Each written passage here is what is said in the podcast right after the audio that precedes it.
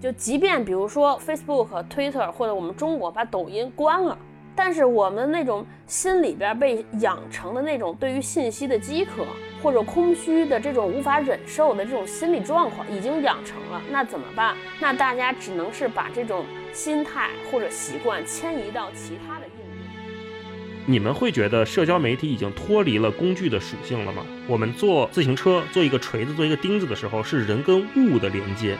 但是我们今天谈的社交媒体，它做的人和人的连接。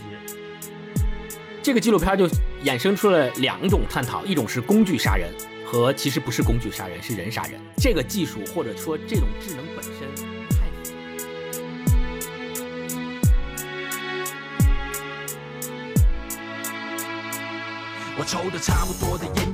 Hello，大家好，欢迎来到新一期的文化有限，我是大一。我是超哥，我是星光，今天我们这个应该算是一周年文化有限的专门的节目了啊。然后在前几期里面，我们也跟大家介绍过一下，说我们这一集呢，想请各位听众朋友帮我们选一个选题，然后我们来聊。那在我们那一期的留言下面，大家还都挺捧场的啊，给了我们很多建议。然后我们今天也就从两个朋友的建议这个角度，然后选了一部作品来跟大家一起分享分享。那其中一个是我们的老朋友啊，叫七个梦。七个梦老师他给我们留言说，想听如何建立获取信息的体系和在这个信息爆炸的时代过得更好。然后另外一位老师厉害了，叫卓山，他说希望从《监视资本主义》这个纪录片作为引子，聊一期现代社会人跟算法的关系的播客，也算是我们上次聊外卖的一个延伸。然后卓山这个老师还特别的帮忙给我们画了一个思维导图，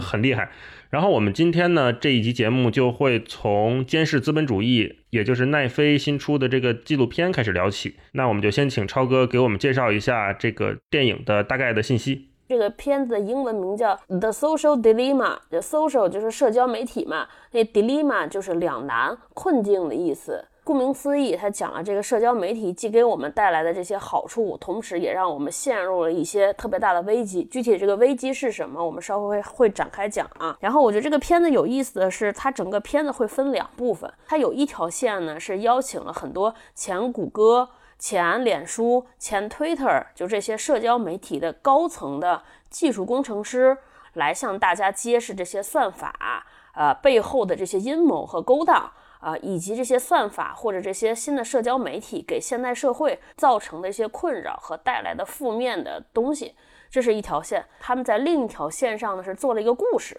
啊、做了一个类似于虚拟的情景剧。就主要的故事就是一个家庭里边有两个孩子，这两个年轻人是如何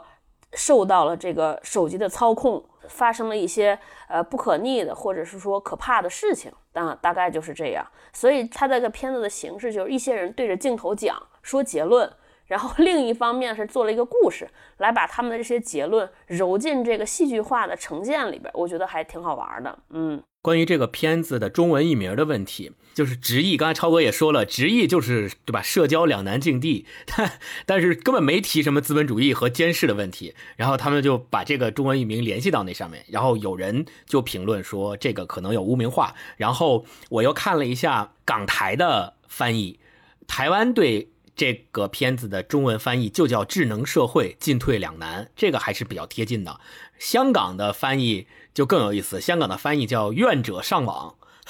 特别像他们翻译一些好莱坞大片的那种感觉，《刺激一九九五》之类的。我之前还在找监视资本主义这个点到底在哪儿，也没在海报上看到。然后你们这么一解释，我就明白怎么回事了。那我们接下来看看整部电影的观感啊。整部电影看完之后，你们个人是对这些呃反思者或者反抗者更乐观呢，还是觉得他们的这种挣扎是一种更悲观的感觉？我其实还是略观，什么感觉或者说，如果按百分比来讲的话，我的悲观成分可能占百分之六十到百分之七十，是占大部分的。嗯，之所以悲观的原因，是因为虽然影片里面的这些站出来讲这件事的人，他们已经觉醒了，我也不认为他们以他们个人的力量能够对抗得了这种系统性的大公司性的事儿。但我为什么还保留了百分之三十到百分之四十的乐观呢？是因为我觉得，如果大家通过这样的纪录片或这样的反思，形成一种社会性的思潮，我认为可以动摇，或者是推动大公司去改变这件事儿。嗯，我看完这个就特别震惊，因为我们之前包括我们在节目里边聊到的，也经常会聊说，哦，这些电子产品只是会让我们孩子上瘾，让我们现在的人变得不耐烦，变得要要及时行乐。但你没有想到说，这个影片到最后，它整个这种环境。会对整个社会，会对整个的意识形态，甚至会对整个人类的进化都产生特别不可逆的影响。我觉得这个还挺恐怖的。接大老师刚才问那个问题，就是我对这个事情是悲观还是乐观？我其实还是挺悲观的。我们先回溯一下所谓的这些那前高管们，他们的诉求是什么？他们希望动员国家的力量，通过立法的力量，通过法律的力量来阻止。或者说来适当的监控这些大公司、这些大平台搜集数据的范围，啊，来介入这件事情，然后包括有一些伦理方面的审查，他们的出发点非常好，而且确实也推进的很快，因为我们在影片的最后已经看到了这个片子的主角之一，他已经开始能进入美国的参议院，好像参参众议院已经开始能和议员们进行交流和提案。我为什么不乐观呢？我是觉得我们现在整个这代人。已经被这个算法，或者我们已经被这个智能的这些应用，或者这些社交媒体，已经开始驯化的，发生特别大的行为和意识上的变化。这个变化是不可逆的。就即便比如说，我们想到可能说 Facebook、Twitter 或者我们中国把抖音关了，但是我们那种心里边被养成的那种对于信息的饥渴。对于这种生活的无聊或者空虚的这种无法忍受的这种心理状况已经养成了，那怎么办？你不可能说国家下令永远不允许厂商或者商家来生产这样的产品，我觉得国家不可能下这个立法，那大家只能是把这种心态或者习惯迁移到其他的应用。其他的 App 上，其他的平台上，嗯嗯嗯嗯，对我其实是对人性的悲观，不是对这件事的悲观。嗯，我想这个片子里面，他给我们这个视角还挺宝贵的。他是从更宏观的角度，就像超哥说的，更宏观的角度给我们展现了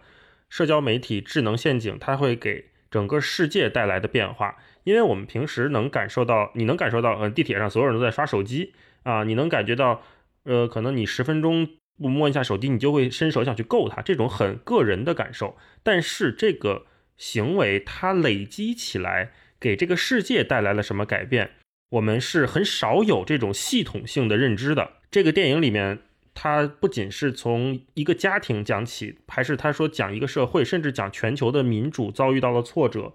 他都把这个东西还原到了一个我们平时看不到的视角。我觉得这个是他很有价值的一点。另外一点就是。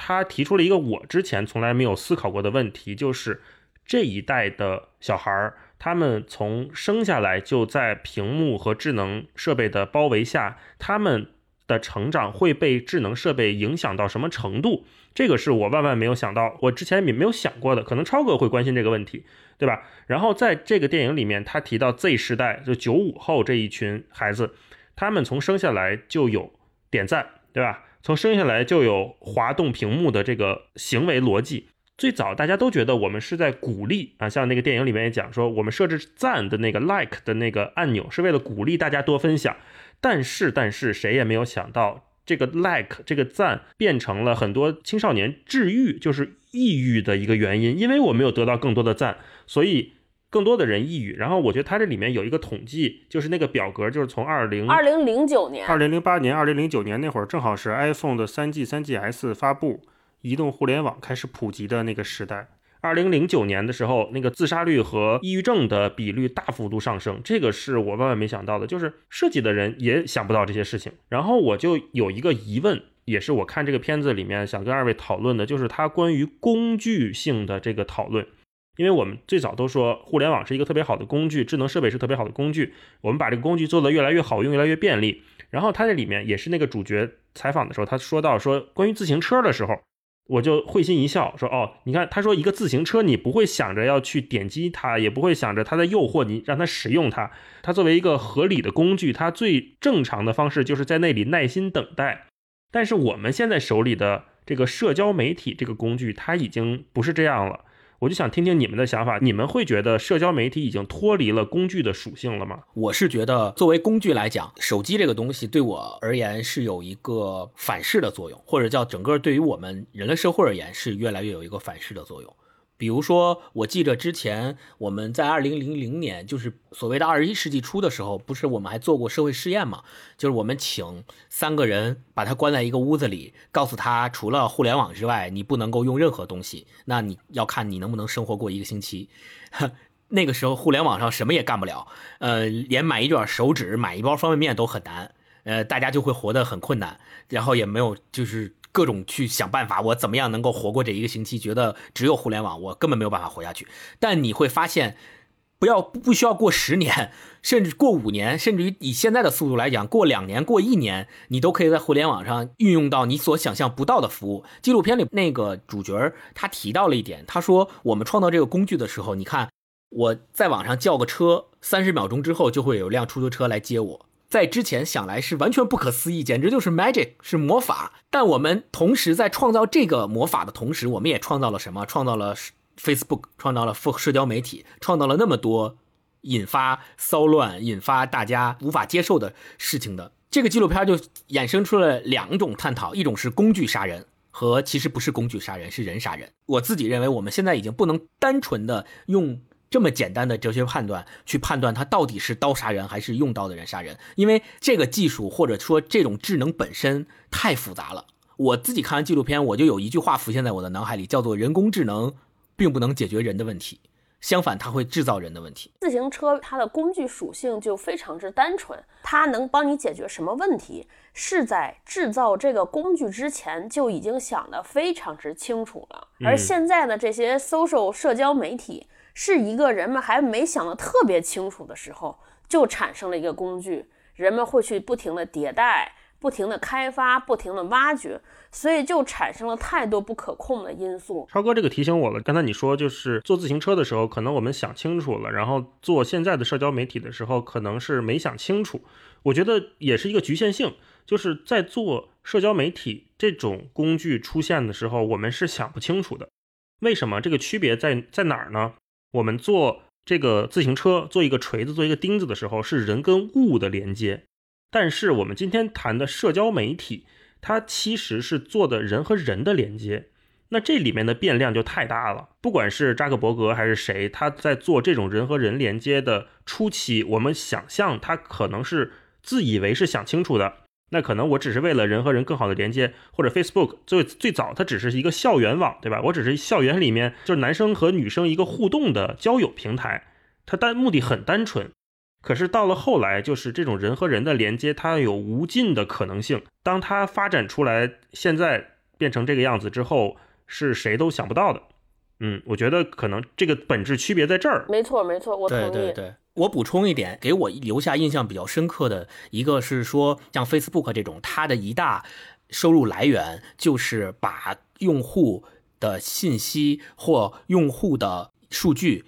卖给广告商，然后让他能够有针对性的去投放广告。在这里面，其实每一个用户或每一个人，他就变成了整个系统的一个生产要素，并且他甚至成为了这个系统里面获取利润的最本质、最核心的那部分生产要素，在这里面去起作用。所以，就你工具给人带来的影响是说，人的本质还是为中心的，就是你是用工具的人。但是在社交媒体里，你已经不是用社交媒体的人了，而相反，你是被社交媒体用的生产要素。对，所以这个这个可能是这种身份或地位上的颠倒变化，可能是这件事儿本质上最大的不同。说你觉得你在刷抖音，你觉得你在刷 Facebook，你觉得你能对它有控制，但实际上不是，实际上你是它的一份子，你是它数据的一个部分。对。就是你说不清楚到底是你用它还是它用你，对，是的，变成一个共生的关系。说到这儿，我要插一个小笑话。我就是看完这个电影之后呢，因为有很多疑问，我就去看了好几本书，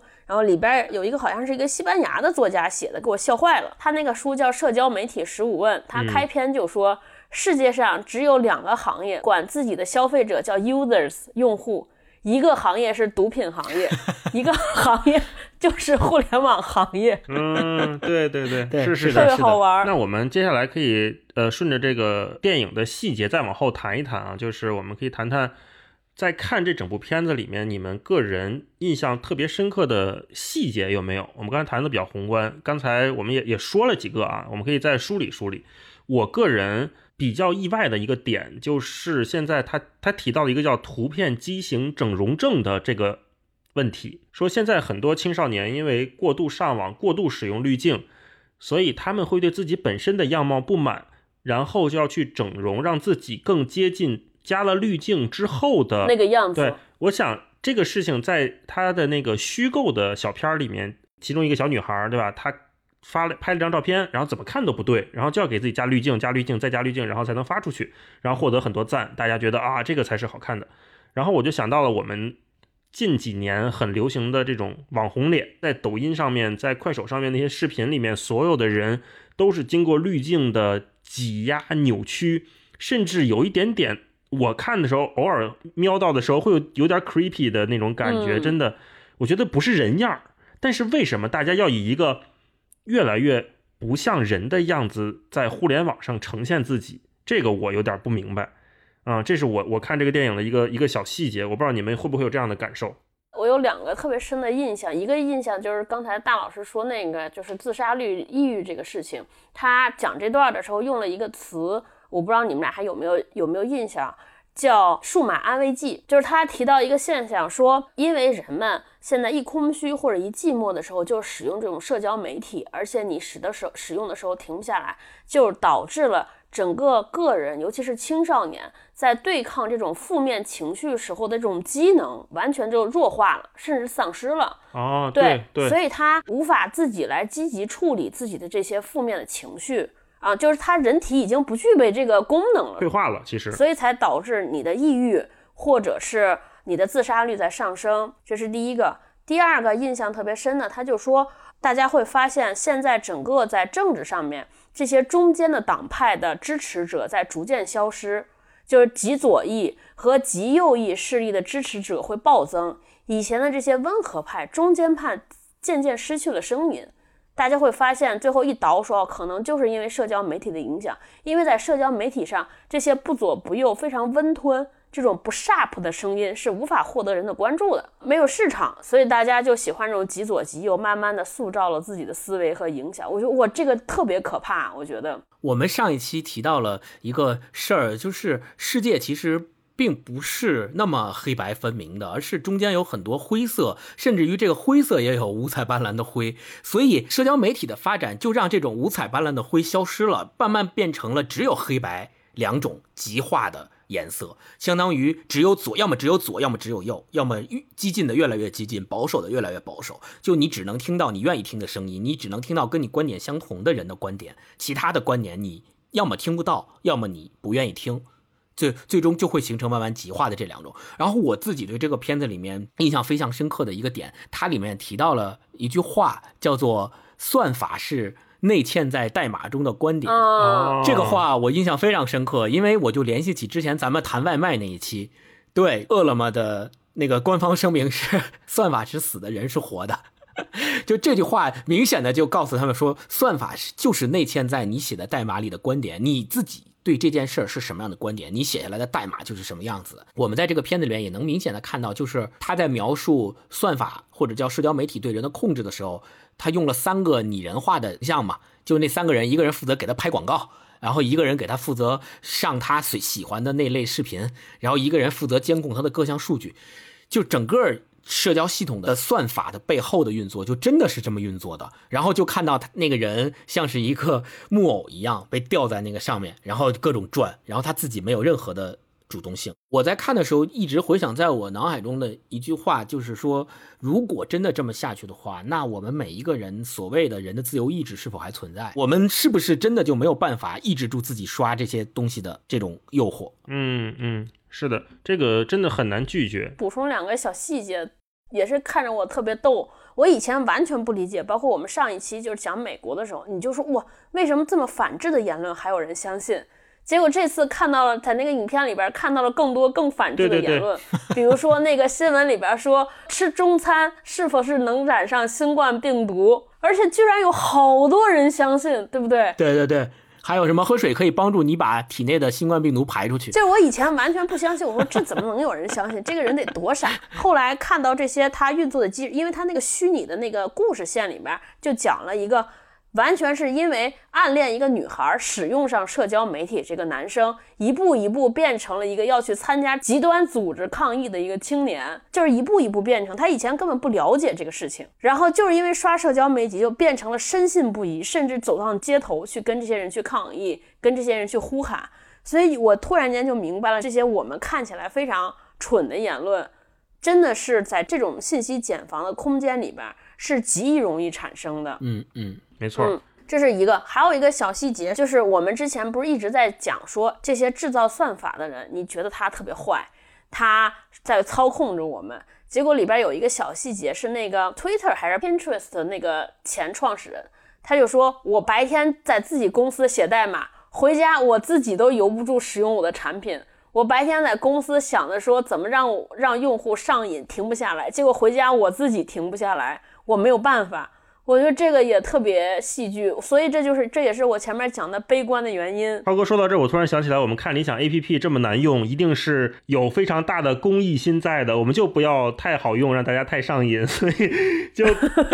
你用一用就不想用了，连你们的产品经理自己做的都不想用，对对，下班根本不想看，这个是真的哇，我们走的很前端，真的。啊，我刚才超哥和星光都说到自由意志这个事情，让我想到那个。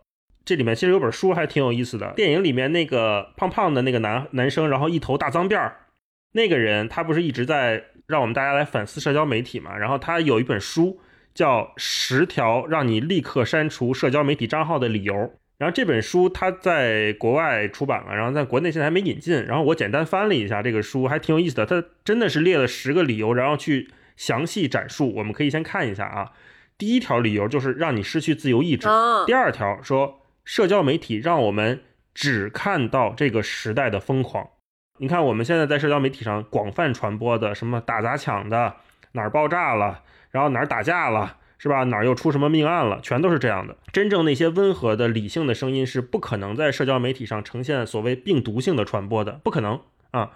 第三个，为了获取关注，人性的恶可以随时被释放出来，这个我们也不难想象啊。在微博上，你要。想博个眼球，什么都干得出来。别说微博了，你 B 站，B 站之前那个弹钢琴、弹吉他的视频没人看，然后你穿的特别少，弹钢琴、弹弹吉他就有人看，这就没有办法。然后第四个呢是社交网络会让你失去对真实的感受，因为我们都不出门了啊，这个也也很对。第五说社交网络是一个让人变得脾气暴躁的地方，就也可以理解。看那么多那些风声鹤唳的东西，谁能？平静的下来呢，对，是吧？天天看这个，而且在社交网络上，你是一个不受约束的人，所以你就会说好多键盘侠。可能那些键盘侠在生活中、公众中就是一个特别怂的、温文尔雅的人，躲在屏幕后边，他就变得特别暴躁，对吧？随时发挥。没错。第六条，他说社交媒体让我们缺少同情心。他这个分析我觉得还挺有意思的。他说我们在社交媒体上看到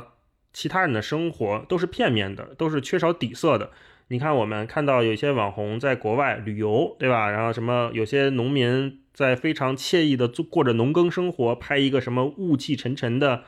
啊，然后什么牛牧童牵着牛走过，对吧？李子柒是吗？对。但是你真的不知道这些片段是拼凑剪辑出来的集锦，人家真实的生活是什么样的？他们每天面对柴米油盐的时候，他们是什么样的状态？这你是不知道的。所以这也会让我们因为。更片面的认识了人，所以丧失了对其他群体个体的同情心。对，没错，这种同情心的体现，其实，在我们每一个人身上，不说不往大了说，我们每一个人身上都有特别明显的体现。不要说同情心了，就是你对别人的生活就特别容易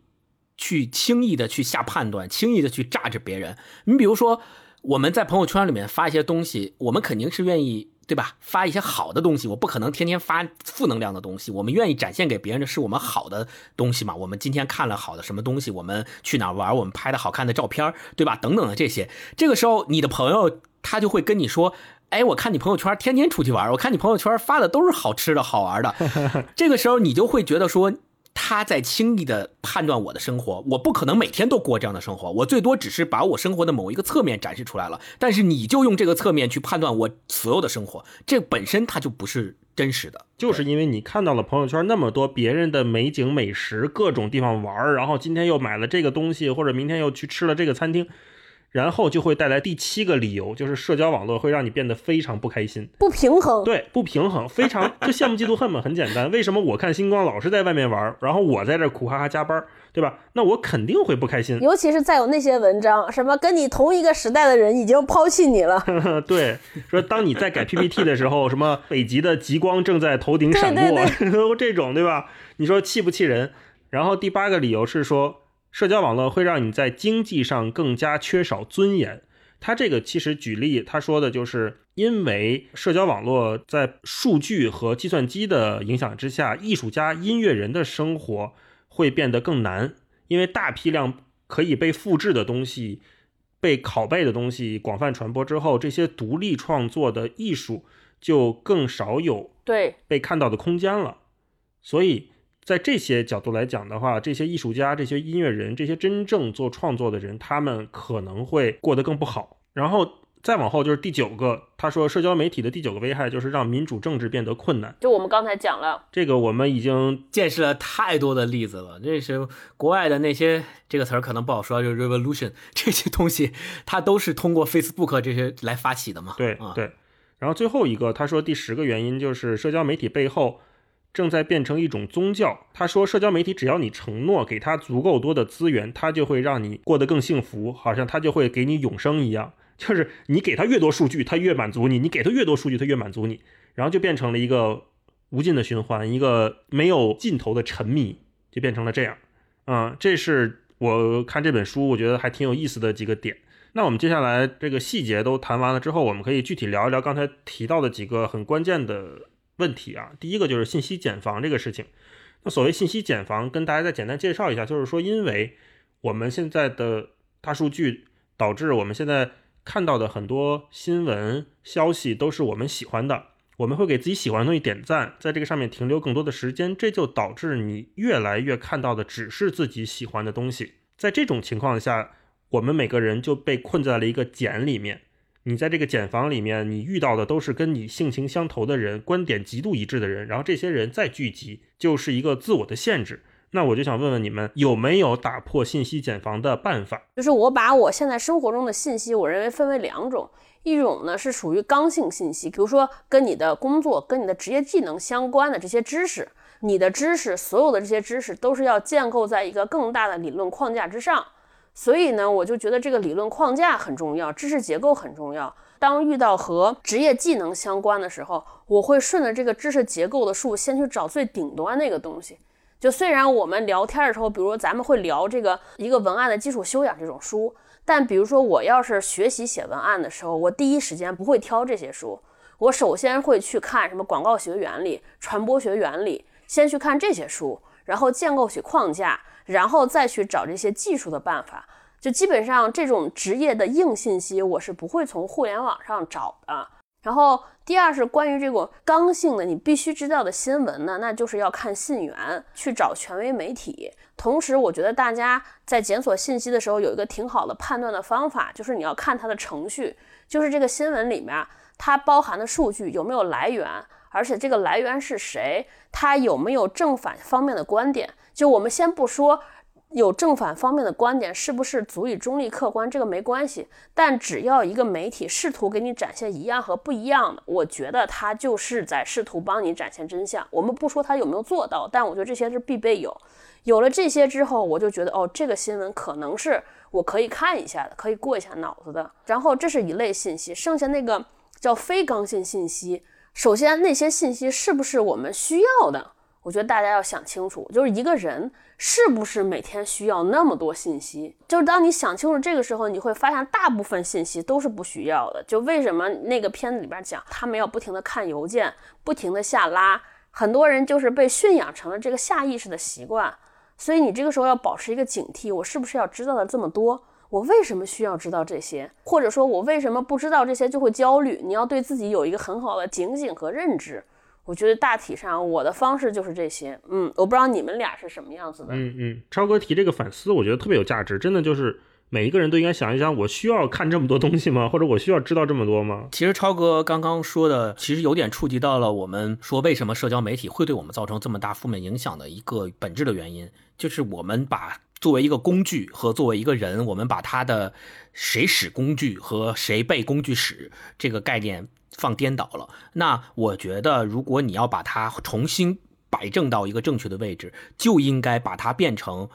坚持就人使用它，而不是让它来使用你这样一个原则。在这个原则之上，我们去想具体怎么样去破除掉信息茧房这些办法。我自己的办法是，你要有一个防火墙。这个防火墙一是防御，防御的是那些不好的、负面的、那些还没有经过沉淀的、没有经过验证的信息来临的时候，你要有。一道防火墙，这种防火墙可以是你自己的心理层面的。当你看到这个信息暴露在你面前的时候，你要去想，这是不是真的？它是不是值得我马上相信？以及它是不是值得我再作为一个节点，再次把这种没有被验证的信息传播出去的必要？这点如果你能做到，那我觉得再进一步就是去构建你自己的媒体食谱。所谓的媒体食谱，就是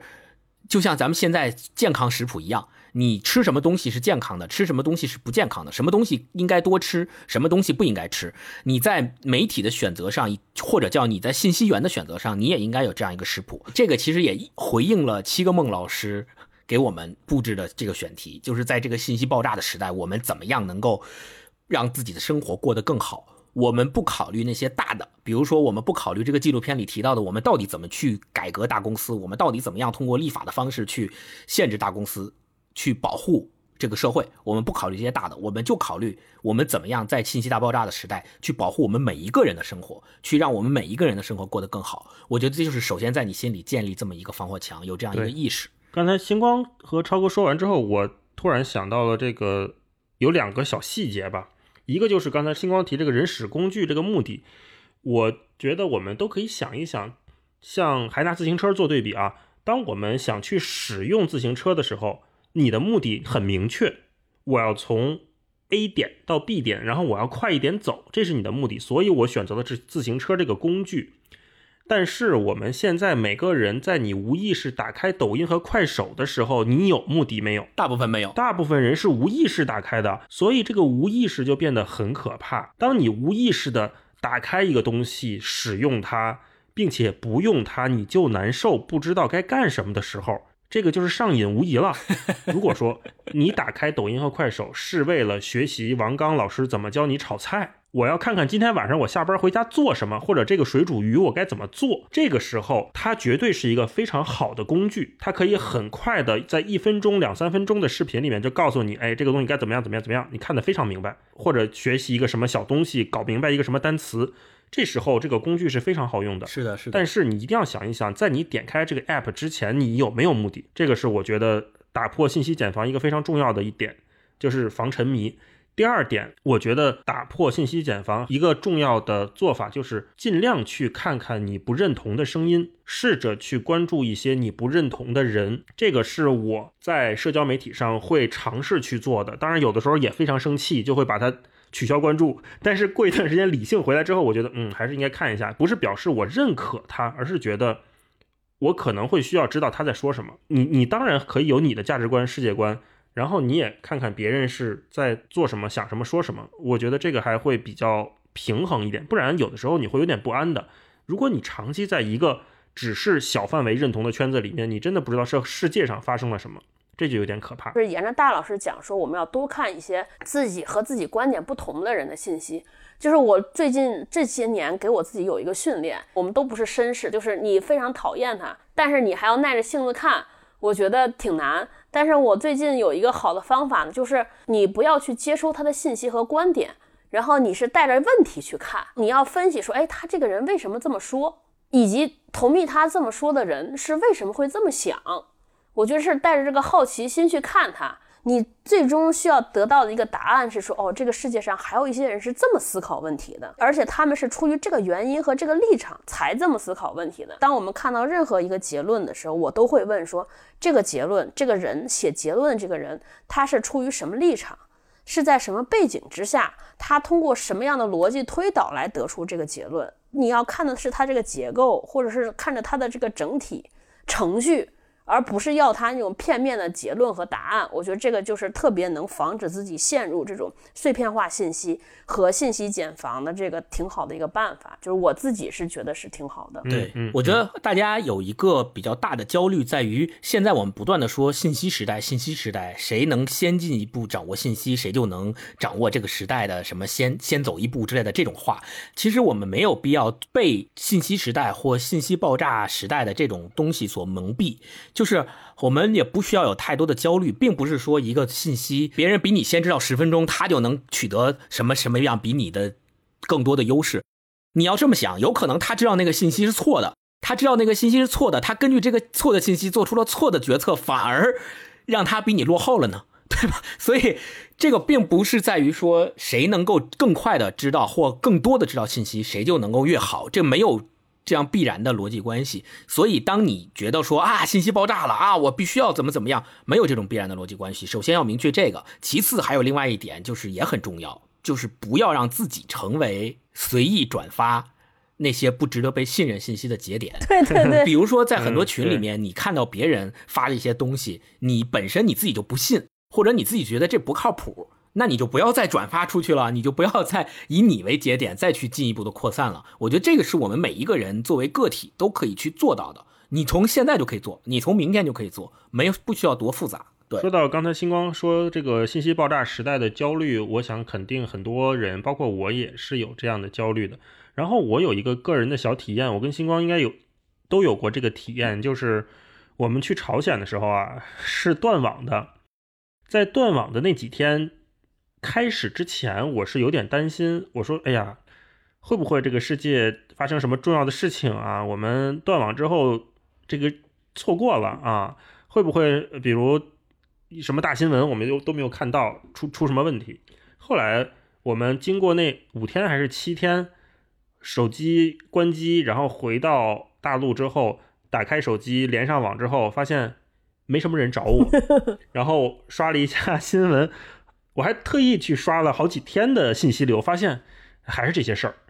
啊，没有什么值得我们去真正关心的信息。对，没有一件，真的没有一件事。所以你再回过头来去想，我们每天去迫使自己不断的去吸收各种信息，这件事儿是否真的值得这么干？对，就可能真的不值得。然后，呃，我们两个人在朝鲜那段经历，当你发现你。把手机退化成为一个只能看时间的工具之后，你会发现你整个人的敏感度是比你用手机的时候要敏感很多。你真的会开你的各种感官，你的视觉、你的听觉、你的味觉，你去观察生活中除了手机之外的那些东西的好和那些东西的丰富以及它的美。你有手机的时候，你根本没机会，也没有时间去干这种事儿的。说这个，我我接我接一句，有多少人没有仔细闻过上一道菜上来的时候的那种锅气了？因为所有人都在拿着手机拍照，都要给手机先吃。